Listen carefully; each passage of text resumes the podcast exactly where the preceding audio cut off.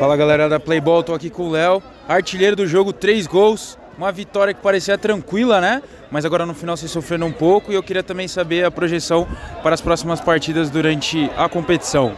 Realmente aí, salve, salve rapaziada, primeiramente. Realmente aí fui feliz por ter feito três gols, mas tudo foi tudo um conjunto. Se não fosse meu time, eu não ia ter conseguido.